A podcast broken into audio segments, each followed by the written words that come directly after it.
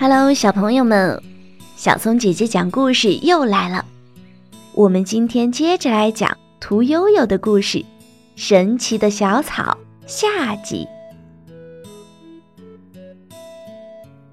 悠悠背着药箱，独自进入了中国南方热带的丛林中。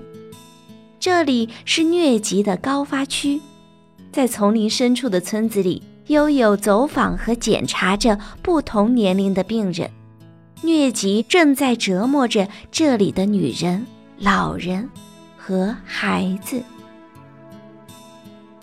悠悠对着古老的医书，从挑选出来的一百多种草药里，选中了一种幸运的小草。悠悠举起它，一遍遍闻着它散发出苦味的气息。这就是青蒿，一种普通的、古老的菊科植物。哎，悠悠，你说青蒿素会是什么样子呢？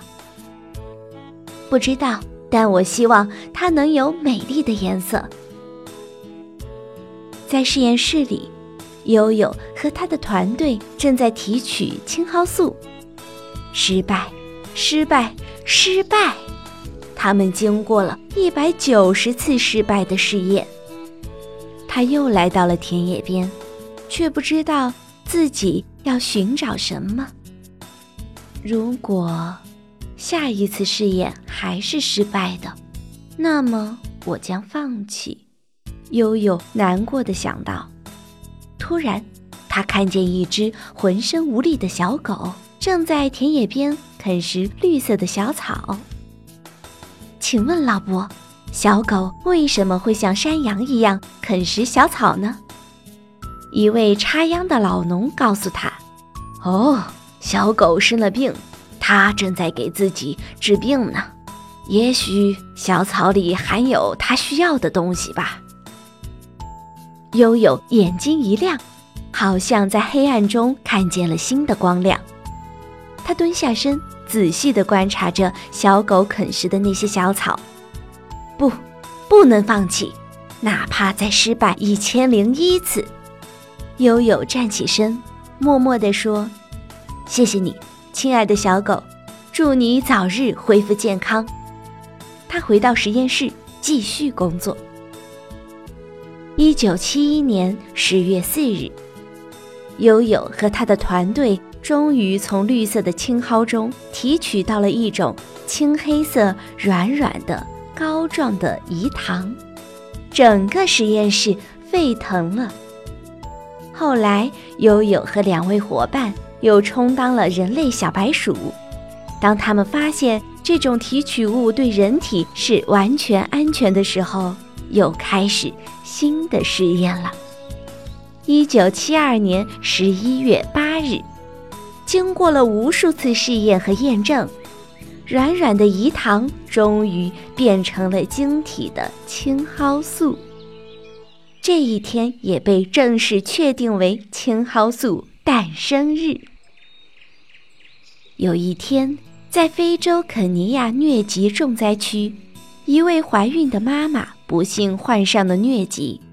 如果还是用以前的奎宁来治疗。年轻的妈妈能活下来，可是腹中的胎儿就保不住了。这时候，来自中国的神奇小草创造了奇迹，不仅妈妈平安了，小宝宝也哇哇的大叫着来到了这个世界上。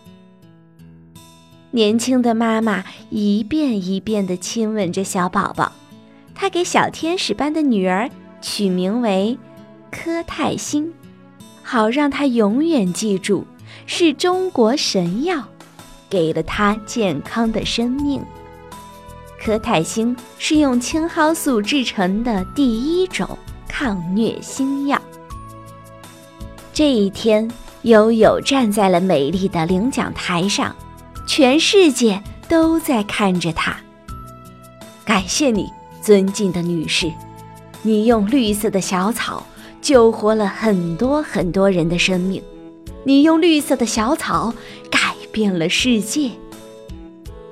不，不是我，这是中医药给世界的一份礼物。悠悠微笑着，双手接过了诺贝尔生理学或医学奖证书。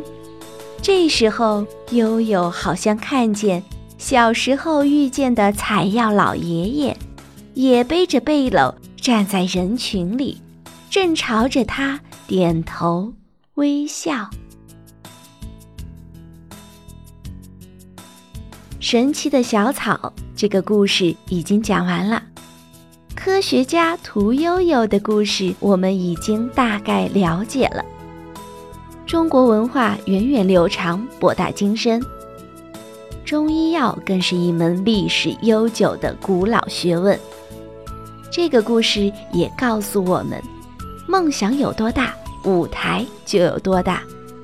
不管小朋友们以后要做什么，都一定要坚持下去。小松姐姐讲故事，我们明天见。